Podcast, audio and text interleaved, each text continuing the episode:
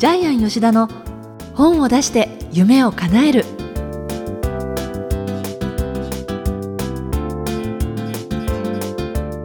小林まどかです。ジャイアン吉田の本を出して夢を叶える。ジャイアン今回もよろしくお願いいたします、はい、よろしくお願いします。今ちょうどこの収録直前にちょっと話題になって盛り上がってたんですが、はい、ジャイアンは猫好きなんですはい、ね、猫好きでですね、まあカレンダーも猫ですし、まあいろいろ猫グッズがあるんですけど、まあ、はい。だいぶ処分しましたけども、ん。一時は部屋中猫だったんですけども、でよく猫拾ってくるんですよ。拾うんですか、えっともともと東京に出てきて。え田舎の新潟でも家猫ずっと飼ってたんですけども、うん。猫ってねやっぱり10年とか13年とか生きますよね。あそうですね。結構長生きするんで。でこっち来ても最初大学卒業してですね、TFP っていう塾でアルバイトしてたんですけど、えサピックの前身ですね、はい。そこでやってたんですけど結構子供がですねえ猫拾ってくるんですよ。先生猫拾ってきたとか言って。多摩川とかで拾ってきてで結局私ずっと飼ってたんですけど。大変じゃないですか、うん。それ毎回であけてたら。とそれからですねその塾辞めてブラブラして読売 PR っていうところでチラシ配りやってたんですけどそれはいくつぐらいの時ですか223ですね。で結局街歩く捨て猫結構いるんでビラ配りながら猫拾ってきて。あでもわかる。好きだとね縁ができません、今まで9回ぐらい拾ってきましたよ。そうですか、で今板橋のはい。家にもはい。子供が公園から拾ってきた猫がいるし、娘さんが、はい、であと私が東京で拾った猫が自分でマンション買えないんで、えデザイナーの女性にあげたらそこで2匹子供産んで。でデザイナーの女性から「あなたの責任だから1匹もらいなさい」って言われてで結局その猫は新潟の家に持って行って、ええ。で今親父とおばあちゃん亡くなっておふくろ一人でおふくろももう老人ホームに入ってるんでだだっ広い家に一人で猫隣の本家のおじさんが毎日餌と水をあげてるんですけえどえ私が拾ってきた猫を産んだ子供なんで私が命の恩人なんですけど私の顔も完璧に忘れて私が言うとめちゃくちゃ怖い顔で「ふー」とか言って怒るんで あと板橋の家の猫も私が行くと「ふー」とか言って怒る。両方の猫から思いっきり嫌われてるんですけど。えーでも猫ちゃんってあのほら額とかねこうコショコショしたりするとものすごいこうゴロゴロしなあがらとか、猫ねコツはね実は首筋なんですよ。あれをギュッと掴むとはいはい静かになりますよね。そうおとなしくなるんですけど、ね、お母さんが加えて運ぶために、ね。多分あの本質的に猫ってあれが気持ちいいんでしょうね。もうもういきなりね借りてきた猫になっちゃいますからね。いきなりおとなしくなるんですけ そうそうそう。そうかじゃあジャイアンの動物全般で言うと？猫だけですね。であのジャイアンは犬派だってよく言われるんですけど、うん猫派なんですね。犬可愛いと思ったこと一回もないですね。犬一回も飼ってないんですよ。あそうですか。田舎うち実家はあの農家だったんで昔ヤギとかですね。ヤギ？えー昔あのその前はなんか牛とか馬とか飼ってたらしいんですけど、あとウサギも飼ってました。鶏も飼ってましたし。わ近所ではフクロウ飼ってたりああるいは隣の町ではクマ飼ってたりとかあるんですが、あるんですよ。熊飼ってる？檻に入れて。ありました。城内っていう八海山のふもとで、まあ、有名な話ですけども。だから結構ね動物を飼ってる家があったんですけどまあちょっと猫の話戻しますけども、あの猫ですね。だったんですね、はい。じゃあまたそんなねあのジャイアンのちょっと違った表面をねはい。お伝えできるようにまたオープニングでもね聞かせていたはい、そうだきたいと。ですね。オープニングなんかだんだん楽しくなってきますね。はい。それではジャイアン吉田の本を出して夢を叶える。今回も最後までお楽しみください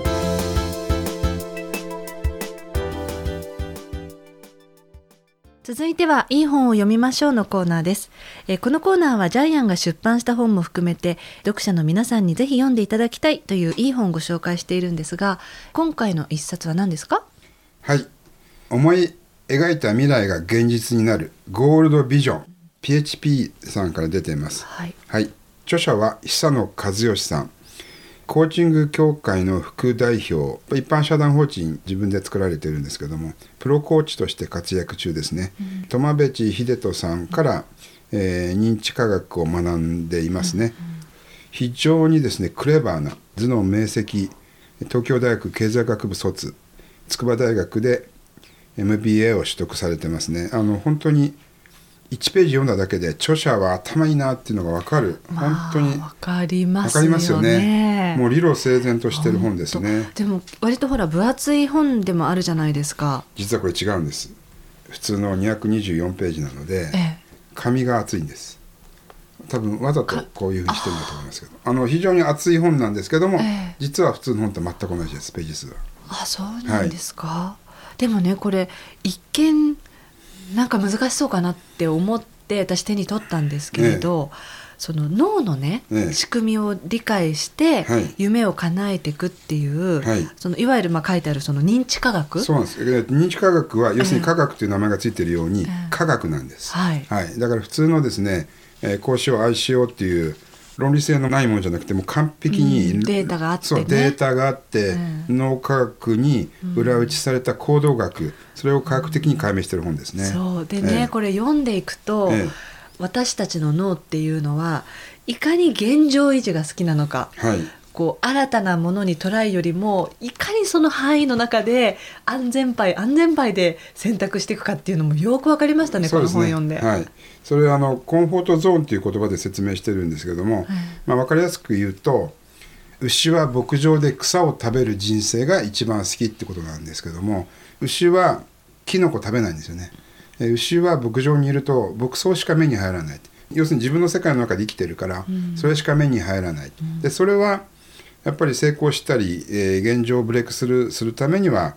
違うんだよっていうのはこの本で分かりますよね。はい。はい、例えば満員電車の中に乗ってる人、えーリムジンで行く方法もあるけどもリムジンよりも満員電車ぎゅうぎゅう詰めの方がこれ現実から逃れられない非常に分かりやすい例なんですけども、こちらの方が好きなんですよね。まあ、そっちを選んじゃうんですよね。というかもう脳がそっちしかないっていう。そうです。あのコンフォートゾーンというのは人間が快適に感じる空間や状態のことなんですけども、ええ。それがずっと慣れ親しんでると当たり前になって、そこから逃れられることができなくなっちゃうんですよね。でこのゴールドビジョンの最初の章に書いてあるんですけどもこれ非常に読者の心をつかむ書き方をしてると思うんですけどもなぜお金持ちになりたい人はお金持ちになれないのかっていう質問があるんですけどもえ脳が意識しちゃうんですよね。お金が欲しいっていうのは今お金がないっていう状況なんで結局お金が欲しいって言えば言うほどお金がない状況を脳が作ってしまうこれがあのこの本のですね非常に分かりやすい、導入部分になってますね。それってよく引き寄せでねえその夢のオーダーの仕方とかでも、ええ。完了形で書くといいとかっていうのは、はい。ある意味あこういうきちんと科学的に検証されてるものにも基づいてるんだなって思いましたね。そうですね、あのーこの本では、えーゴールは必ず現在形で書いてほしいというふうに、えー久野さん言ってますよね。ね。はい。だからこの脳のいかに仕組みを知ると実現する速さも速くなるかっていうところにもつながってくるし、はい。実現方法が分かるゴールっていうのは悪いゴールだっていうのも書かれてましたそうですね。あのの今まどかさんが言ったやつをちょっと詳しく説明すると、え例えば年収500万円の人が年収1000万を目指すのと、えー年収500万の人が年収5000万を目指すのとどちらが簡単でしょうかみたいなことが書いてあるんですけど、実は年収500万円の人が年収1000万を目指すよりも5000万10倍目指した方が簡単にできるっていう、ねえ。ーその方法も実はこの本の中に書いてあるんですけども、えー、とありえないゴールを設定すると現状では実現できないから脳が勝手に現状の外の可能性を考え始めるんです。そうすると発想が変わる、はい。次元が変わる、はい。成果が10倍変わるっていう、ねえ。はい。でこれが科学的に書かれているんでしかも行動する方法までどうしたら行動できるかまで脳科学の立場から書かれているんで、そうなんですよ、はい。だからこの脳にどれだけ支配されてるかっていうのもわかるし、え。脳を超えるとこうやってそのありえないっていうところで実現が実は加速するっていうところもねわかりますよね。はい、この本の最後にですねセミナー難民あるいは自己啓発難民、えーの話が出てくるんですけどもずーっとずーっと自己啓発セミナー通ってる方はなぜそこから逃れることができないか知識はどんどん入れていくんですけど知識がないと心配になっちゃうんですよね。で知識を入れてでセミナーの先生も「もう方法教えましたよね」って言うんだけど結局は行動できない。で多分この本が他の本と決定的に違うのはどうしたら行動できるかっていうのをですね、後半の方で、えー非常に詳しく書いてあるこれが他の本と決定的に違う本じゃないかなというふうに思います。はい。はい、それからねこの中で書いてあったものにはい。私たちのその物差しっていうのは、えお金とはい。あと時間とええ。他人っえはい。ていう物差しで強化されていくっていうのもはい。ものすごい理解できましたね、そうそうって。そうですよね。結局はほとんどの人たちがええ自分の意識でしかね自分の軸でしか生きてないんでね。それが周りから固められてるもので出来上がってるっていうことですよね、そうなんですそうなんです。自分でやっぱりそこから出ようって決心した途端に実は出れるんですけどね、うん。でもほとんどの人たちが出ないんですそよね。のコンフォートゾーンにいてしまうっていうことですよね、だからこの本の中にはどうやったらコンフォートゾーンに揺さぶりをかけられるか、うん。あるいはやっぱり私たちの周りには夢を潰すドリームキラーっていうのがいるんですよね、親だったり親友だったりね恋人だったり、できないよってうん。邪魔するんですよね、ええ。無意識に、ええ。でこれもやっぱり実際にはたくさんありますからね、でもその私それもね思ったのはドリームキラーって逆に夢を実現させてくれる火付け役になってくれてるような気もするんですよね。あの多分この本を読むとそういう気分になりますけど普通の方はやっぱりね、まあねそれで言われた時にねそこで尻込みしてねあそうですねんシュンとしちゃいますもんねう今の方がいいってことで現状を選んじゃうんでしょそううねですよね。そうですね。あとあの時間についても書かれてるじゃないですか。はい時間っていうのは未来から流れてくるもんなんだっていう。そうですねあの結局、まあ、サッカーのゴールでもそうなんですけどもサッカーのボールがゴールに入った瞬間から逆に見るとですね、えーボールがどうやって入ったかって奇跡が分かるので、えーまあ、著者は未来を見る力っていうのはゴールを感じる力だっていうふうに言ってるんですけどもでさらに面白いことに時間は過去から未来に流れるんじゃなくて、未来から流れてくるもの。もうすでにそういうふうに自分がなっているところから見るとそこに行かざるを得ないんですよね。ええ。はい、でそのためには朝声を出して自分の夢を、ね、大きな声を出して、えー自分で自分に語りかけるみたいな、うんそういう方法も、えーたくさん書かれてますよね。そはいそのいわゆる本当に引き寄せとか願望のね実現の仕方っていうのでデータがないところじゃなく思いっきりいろんなものをこう科学として検証された中での一冊なので、え腑に落ちやすいえそうですよね内容ですよね。あのーあとゴールドビジョンっていうネーミングもいいですよね。うん今の自分をありえないぐらい変える、はいはい目標をありえないぐらい達成するメソッドがゴールドビジョンなんですけどもこれジャイアンプロデュースさああのれたんですか？私プロデュースで一緒にあのゴールドビジョンもあの著者さんと一緒に考えさせていただきましたけどこれ造語なんですよね。ゴールドっていう要するに輝かしいとあとゴールティっていうえーすで、に実現されたっていう2つの造語を組み合わせてゴールドビジョンって作ってるんですけども、えー全く世界で初めての新しい目標達成のうん。科学です。はい。はい。まあ、一番最初のジャイアンの質問に戻りますけどじゃあどうしたらお金持ちになれるか。自分はお金持ちだ本当にお金持ちだっていう意識を変えることだと思いますでこれについてですねちょっとあの面白い話があるんですけども去年ジャイアンが沖縄に作ったゲストハウスにですね、えー本田圭さんが来てくれました、はい。で翌日ですねえー久高島に、えーまあ、サイクリング行ったんですけれども、えーその時に、えー世界的に有名なピアニストの臼井俊樹さんと本田健さんとの会話が非常に面白いので、ええ。ちょっとここでですね公開したいと思うんであすけど。のおもちゃのピアノで弾いてくださったってあそうですそういうねストーリーこの間、はねおっしゃっていただはい。いた。この話多分あのポッドキャストではしてないと思うんですけえども、ええっと、2人がですね、えー久高島狭い島です、えー一周1時間で回れるような島なんですけども。2人で私の前で自転車でですね漕ぎながら会話をしてたんですけども。臼井俊樹さんが本田健さんにこう言ったんですね「健さんどうしてお金って使っても使ってもなくならないんでしょうね」って言ったんですよ。えただ健さんが何て答えたか「うんそうですよねどうして使っても使ってもなくならないんでしょう」ってこれがですね、はい。お金持ちになる答えですよね。そっか。ええ、あの二人にとっては当たり前なんですよ。うんあのちなみにあの臼井俊樹さんは毎月20カ国でピアノを弾いてる方なんですけど、えええ世界的なやっぱり、えー有名人成功者の会話っていうのがここに全てが私非常に深いものが含まれてると思いました。でも知りたいのはそこに至るまでの過程は最初からそうではなかったと思うんですお二人ともね。そうですね。だからそこに至るのはどうしていったかって知りたいですよね、それもゴールドビジョンに書いてありますけども自分のワクワクすることですね。ああねえ自分の2人ともやっぱり自分のワクワクしていることをやってるので多分臼井さんはもうピアノはもう大好きなんでしょうね。ケンさんもやっぱり自分の本を書くとかセミナーとかですね講演会とかやっぱり大好きなんで、やっぱり自分のワクワクしてるやつって全然苦しくないんですよね。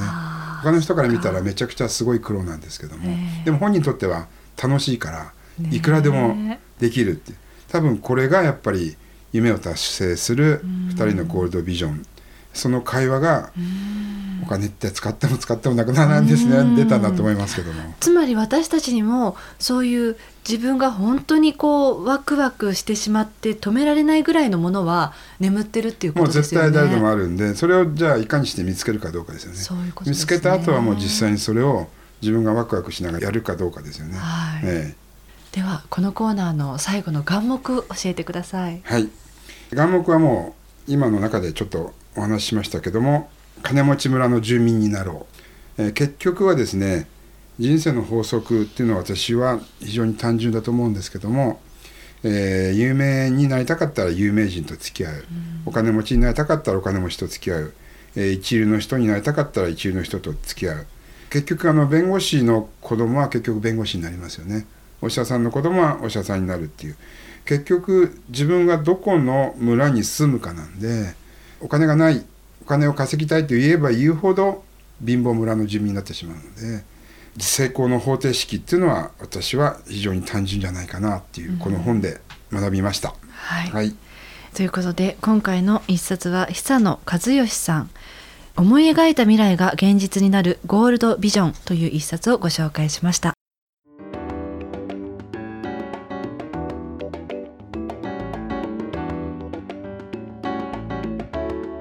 続いては本を出したい人の教科書のコーナーです。えーこのコーナーは本を出すプロセスで出てくる問題を毎回1テーマに絞ってジャイアンに伝えていただきますが今回のテーマは何ですか？本は出せないはずはないと自分自身で思い込むことです。はい。ジャイアンの周りにはですねそれこそ年間1,000人ぐらいの方がですね、はい。えーまあ、メルマガとかいろんなところで知り合うんですけども本を出したいっていう方がほとんどなんですけども、ええ。これは希望ですよね、ええ。本を出したいのは希望ですよね。それから自分は本を出せると思ってる方もいます。これは確信なんですけども、はい。でも確信を持っても本は出せないんですね、じゃあどうしたら本が出せるかっていうと本が出せないはずはない。これ深層意識にそう思い込むことによって本が出せるんですけども、えー、ジャイアンがやってるジャイアン出版塾ではですねはい。遠足で足の遅い子が一番早く本を出すんですけどもえこれどういうことかっていうと、えー遠足で一番足の遅い子っていうのは一番前は歩かされるんですよね、はい。で結局遠足で一番足の遅い子が目的地に着いたら全員の目的地に着く、で実際にえージャイアン出版塾でも一番進捗状況の悪い生徒さんが真っ先に本を出すと他の人たちはどう思うかというと「えあの人が出したの?」じゃあ自分に出せないはずはないよねって、まあ、これが遠足で足の遅い子の効果なんですけども、結局は出せないはずがないと深層心理に埋め込まれることで本は出してしまうんですけどもこれをですねゴールドビジョンではうまく説明してたんですけどもエフィカシーっていうですねコーチング用語があったんですね。ちょっとジャイアンもびっくりしたんですけどもエフィカシーは自分を信じる力っていうコーチングの用語で詳しく言うと自分のゴールをえー設定できるという自己の能力に対する自己評価っていうふうに規定されてるんですけども、はい。結局はエフィカシーがそこまで深層心理まで落ち込んだ方が本が出せるっていう。これも真実だと思います。そうか。本を出すとかえ本出せるかなとか、ええ。本出したいなよりも、え。本を出せないはずがないってそれを落とし込むそうです。エフィカシーって言葉はちょっとジャイアンこの本から学んだんで今後セミナーで使わせていただきます。でも実際に本当にそういうふうに落とし込んだ人は、ジャイアンがご覧になっていても本にしてますか？えあの絶対に出せない人が本を出した瞬間にみんなスイッチが入っちゃうんですよ。で奇跡のように怒涛のように本が出てますので、ちなみにジャイアン出版塾はほぼ1年以内に半分ぐらいの方が本出しちゃいます。それがねまたすごいね。それは多分遠足で足のおそこ効果だと思います、はとなると自分にそう思い込ませるのがまず大事ですよね。い、自分よりできない人を見て、えだったら自分もできると思った効果ってすごいと思います、はいえはい、ということで今回は自分に本を出せるはずがないという思い込みをすることということでお話を伺いました。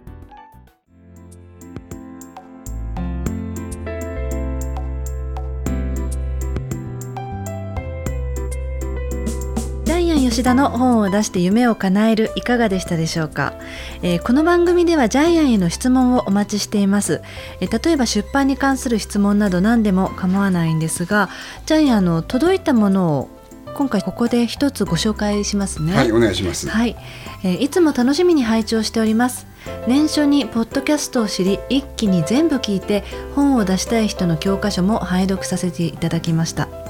えさて質問ですが本を書く環境についてです。文章が長くなるとパソコンの環境によっては全体のバランスを見たり読み返しをするのが難しくなってきます。ジャイアンが執筆するときにはえどんな風に執筆されているのでしょうかっていう質問なんですね。はい、一番わかりやすい本作りのですね方法でこうすると文章が長くならなくなります。はい。例えばですねまず1章から10章まで作ってください、はい。えーそして1章を10項目に分けてください。はいでさらに10項目の中の1項目をですね1000字で書いてください。はい。これで全部で10万字になります。もう一度言いますね、えー一つの本を1章から10章に分ける。1章は10項目。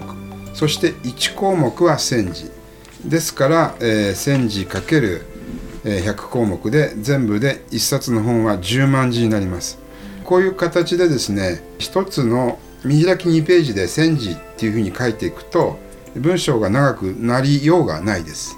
えーまあ、これが一番スタンダードの書き方ですし読者にとっても一番読みやすいと思います。ははい。い、でその中でも特にジャイアンが実際執筆するときにははい。なんか他にあるんですか、はい。こう。えっと、私はですねあのまずテキストで書いてます。テキストでしかも開業をめちゃくちゃ多くして分かりやすくしてます。その開業多いっていうのは読者のために？読者のためにあるいは自分の頭を整理するために。で長く文章がですね3行も4行も5行も続くとええ。そこでちょっと頭が浮立しちゃうんですよね。はい。また頭の思考回路が変わってしまうのでやっぱりもう1行ずつ極端な話1行ずつ書いて開業していく。で段落になったら2行開業するみたいな感じで。ええ。ただそういうスカスカの開業だらけの本っていうのはちょっと本になった場合違和感があるので、うん。最後は自分が書いたテキストを今度はワードに流し込んで普通の本を読むような感じに縦書きにしてます。あテキストは横書きに書いーて、ええ。え本にする時にはワードデータ縦書きに流し込んで、うんそれで見ます。そして開業も多くします。さらにえだいたい5行から10行ぐらい書いたら1行開けます。読みやすいように。うん。要するに段落ごとに1行開けてると思ってください。はい。でちなみにジャイアンが一番読みやすい、えー文字数は1ページ15行。